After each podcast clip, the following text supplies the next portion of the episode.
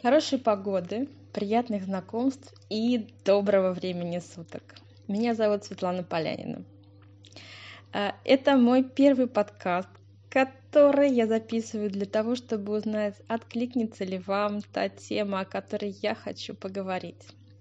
Буду рассказывать о себе, буду приглашать своих друзей и, возможно, приглашу вас, если у вас тоже есть интересная история на эту тему. Итак, я турагент и в силу своей профессии много путешествую. И каждый раз со мной случаются курортные романы. Неважно, еду ли я по работе в рекламный тур, или везу детей отдыхать на море, или наконец-то оторвалась от всех своих дел и поехала самостоятельно в отпуск, со мной случаются курортные романы – Наверное, я чемпион. А, кроме того, в силу своих, своей профессии я часто общаюсь с другими людьми, с туристами, со знакомыми, с коллегами. И эти истории случаются не только со мной.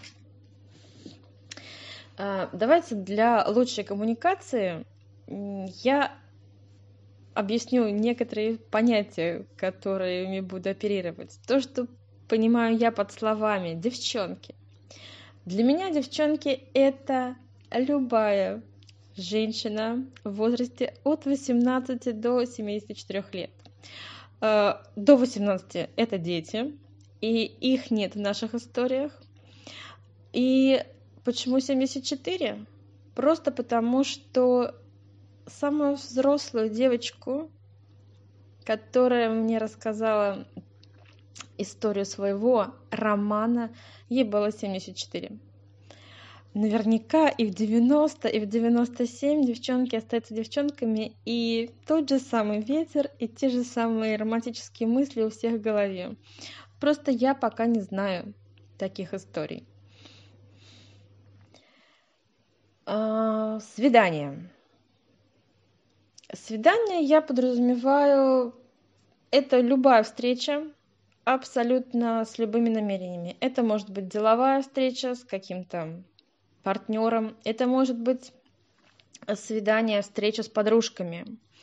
Э, это может быть, конечно же, романтическое свидание с мужчинами, но по словам свидание я подразумеваю любую э, заранее назначенную встречу. И роман. Роман это уже отношения. Отношения, конечно же, с мужчиной. А, тогда, когда бабочки в животе. Тогда, когда мысли только о нем и о нем. Когда сбивается дыхание, ватные ноги и... Ну, в общем, словом, это когда влюбился. А, роман может длиться совершенно по-разному. Были романы, которые длились в один ужин в лучшем ресторане Римени. А был роман, который длился несколько лет. И все, конечно, это романы курортные, то есть тогда, когда мы знакомимся где-то за пределами родного места обитания.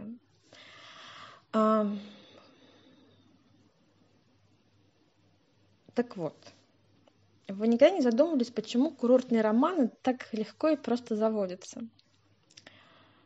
Я думаю, что все дело как раз в том, что мы уехали из нашей обычной действительности э, в праздник.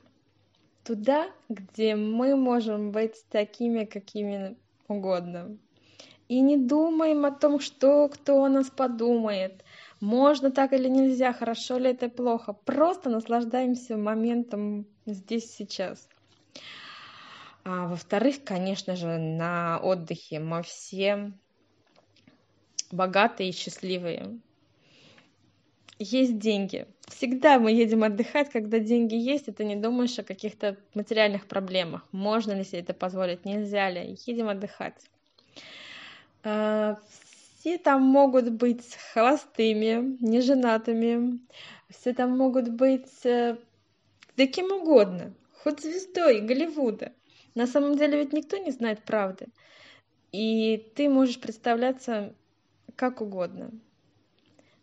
Наверное, на самом деле, вот в этой свободе, э, в том, что там нет привычек и нет стереотипов, человек становится самим собой.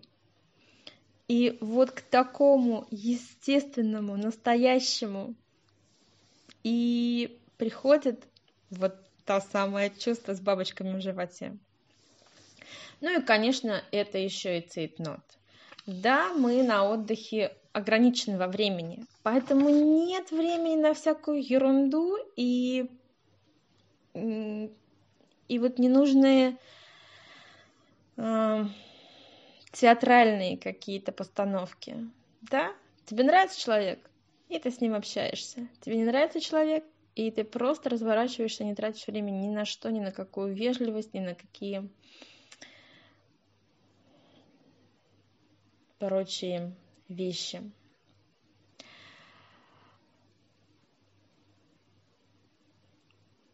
Так вот,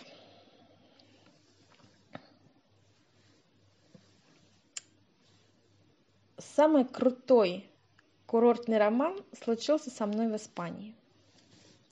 Я поехала в Испанию в рекламный тур для того, чтобы посмотреть курорты, посмотреть отели и потом рассказать об этом своим туристам. И группа подобралась совершенно замечательная. Я жила в номере с Юлькой. Мы делились всеми секретами. Ходила на танцы с Танюхой. Еще у нас в группе был Сергей, который угощал нас сангри. Сангри – это чудесный напиток. Наверное, только в Испании он самый настоящий, самый вкусный. Это вино с фруктами. Э, мы посмотрели два курорта коста браво и коста дорадо. Наверное отели 30 мы посетили может быть дальше больше. Это было давно я точно уже не помню количество.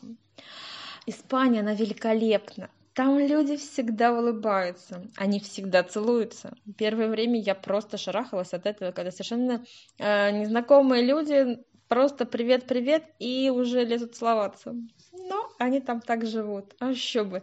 У них все время солнце светит. Почему бы им не улыбаться? Самые вкусные апельсины тоже в Испании. А, самая классная паэлья в Испании. И вообще испанцы очень любят и гордятся своей страной, поэтому гостеприимный, поэтому всегда счастливый. И этим заражаешься. Мне кажется, нету лучшего места на свете, чем Испания. Там действительно классно.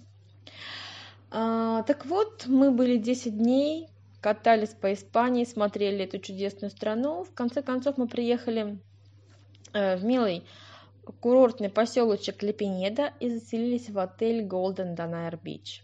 Кстати, отель очень даже хороший. Это трешечка, отель три звезды. А, он стоит прямо на берегу моря. Шикарные виды из окна, с балкона. И после этого э, я ездила в отель с детьми. Прекрасный отдых, как для детей, так и для взрослых. Там есть и шикарный бассейн, и очень вкусная кухня. В общем, будете в Лепенеде, остановитесь в отельчике Golden Down Beach. А, так вот, в последний день нашего рекламного тура, как водится, у нас был гала-ужин. Это когда мы красиво едем в какой-то совершенно шикарный ресторан – и мы поехали в Камбрильс. Врать не буду, название ресторана я не помню, но в Камбрильзе много прекрасных рыбных ресторанов. Они все перед друг другом хвастаются тем, что это рестораны пятого поколения, э, что бизнес передается от отца к сыну. У них есть изумительные рецепты, которые также передаются от отца сына и держатся всегда в секрете. Так вот, так вот. А, после Галужина мы возвращались э, пешком. А, из Камбрильза мы дошли до Салоу, и мы решили с Танюхой остаться на дискотеку. Все остальные поехали э, в Лепенеду, потому что утром в 7 часов должен быть трансфер, и мы улетаем все по домам. С Танюхой мы остались. Вначале мы сели за столик, и заказали шампанское. И так получилось, что рядом с Татьяной оказался какой-то долговязый молодой человек с глубокими синими глазами. Э, Татьяна несколько лет жила в Америке и прекрасно разговаривала на английском. Нам вдруг понадобился лед, а у него э, в его бокале с э, коктейлем было очень много льда, и мы решили попросить у него лед. Конечно же, он нас угостил, конечно же, завязалась беседа. Татьяна с ним разговаривала на прекрасном английском. Я понимала, но мой английский был только а а м из Светлана, my name и все. Но как-то так случилось, что несмотря на мой плохой английский,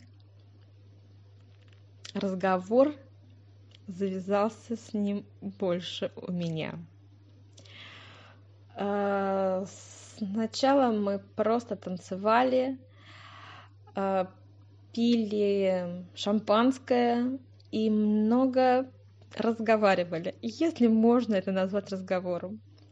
Оказывается, было уже время два или три часа ночи. Татьяна сказала, я больше не могу, я хочу спать, и завтра в аэропорт, вернее, уже сегодня. Я сказала, Татьяна, езжай, езжай, пожалуйста, я остаюсь. И я оставалась с мыслью только об одной мысли в голове, что надо в 6 утра быть в отеле. В 6 утра надо быть в отеле. А, так вот, мы остались вдвоем. Вернее, мы остались в клубе, где было полным-полно людей, все танцевали и веселились, но мы были вдвоем. И так как времени было совсем мало, а глаза его были такие глубокие, роман завершался очень быстро. И этот конфетно-букетный период длился очень быстро и коротко. Мы пошли гулять, мы взялись за руки, мы пошли из клуба, ушли, пошли на набережную. Шли по песку, босыми ногами, дышали морем. Было темно, и я помню только черное море и прозрачную полоску света от луны. Потом мы возвращались пешком обратно. И по дороге нам попался торговец розами. Он купил мне цветок. И это было так приятно. Я взяла его телефон и просто-напросто вбила свой номер. Мы о чем-то все время разговаривали. Мы говорили о том, э, у кого какая случилась история в жизни. На тот момент я только-только развелась, и, конечно, я очень сильно была расстроена. А, у него тоже недавно случился разрыв долгих отношений, и он тоже был расстроен. И вот мы встретились, и это была такая романтическая ночь. Когда мы переставали друг друга понимать, вернее, когда я переставала понимать совсем, что он говорит на английском, я начинала разговаривать на русском, а он на испанском. И это была такая фишка. Мы поговорили каждый на своем языке, а потом снова начинали разговаривать на плохом английском, на моем плохом английском, для того, чтобы понимать друг друга. А, в шесть утра я приехала в отель. Мы целовались. Мы так долго-долго целовались. Ну, надо было лететь домой. А, мы попрощались. И я понимала, что мой курортный роман длился всего лишь несколько часов. Он был прекрасен. В нем было все. И романтические прогулки по пляжу, и цветы, и шампанское, и страстные поцелуи. Э, в нем было все, что только можно было мечтать. В 7 часов приехал трансфер. Мы поехали в Барселону, в аэропорт. Потом был самолет, который летит 5 часов. Мы возвращались в Самару. Из Самары нужно было 6 часов ехать на такси до Оренбурга. И я ехала ужасно уставшая от того, что не спала несколько суток. В самолетах я спать не могу, и в такси меня укачивало, я то и дело проваливалась в сон, и то и дело просыпалась. Мы с Юлькой разговаривали о моем романе, о том, как это было круто и классно случиться ему в последний день перед отъездом. И вдруг мне приходит смс. I miss you. Боже мой! Вдруг мне приходит это смс. Я была уверена минуту назад, что роман закончился. Но это смс изменило очень много. И этот мой роман длился три года. Я расскажу продолжение этой истории в следующий раз. Сейчас я благодарю вас за внимание и, пожалуйста, расскажите, поделитесь, интересна вам такая история? Бывали ли у вас курортные романы? И, может быть, вы захотите поделиться ими?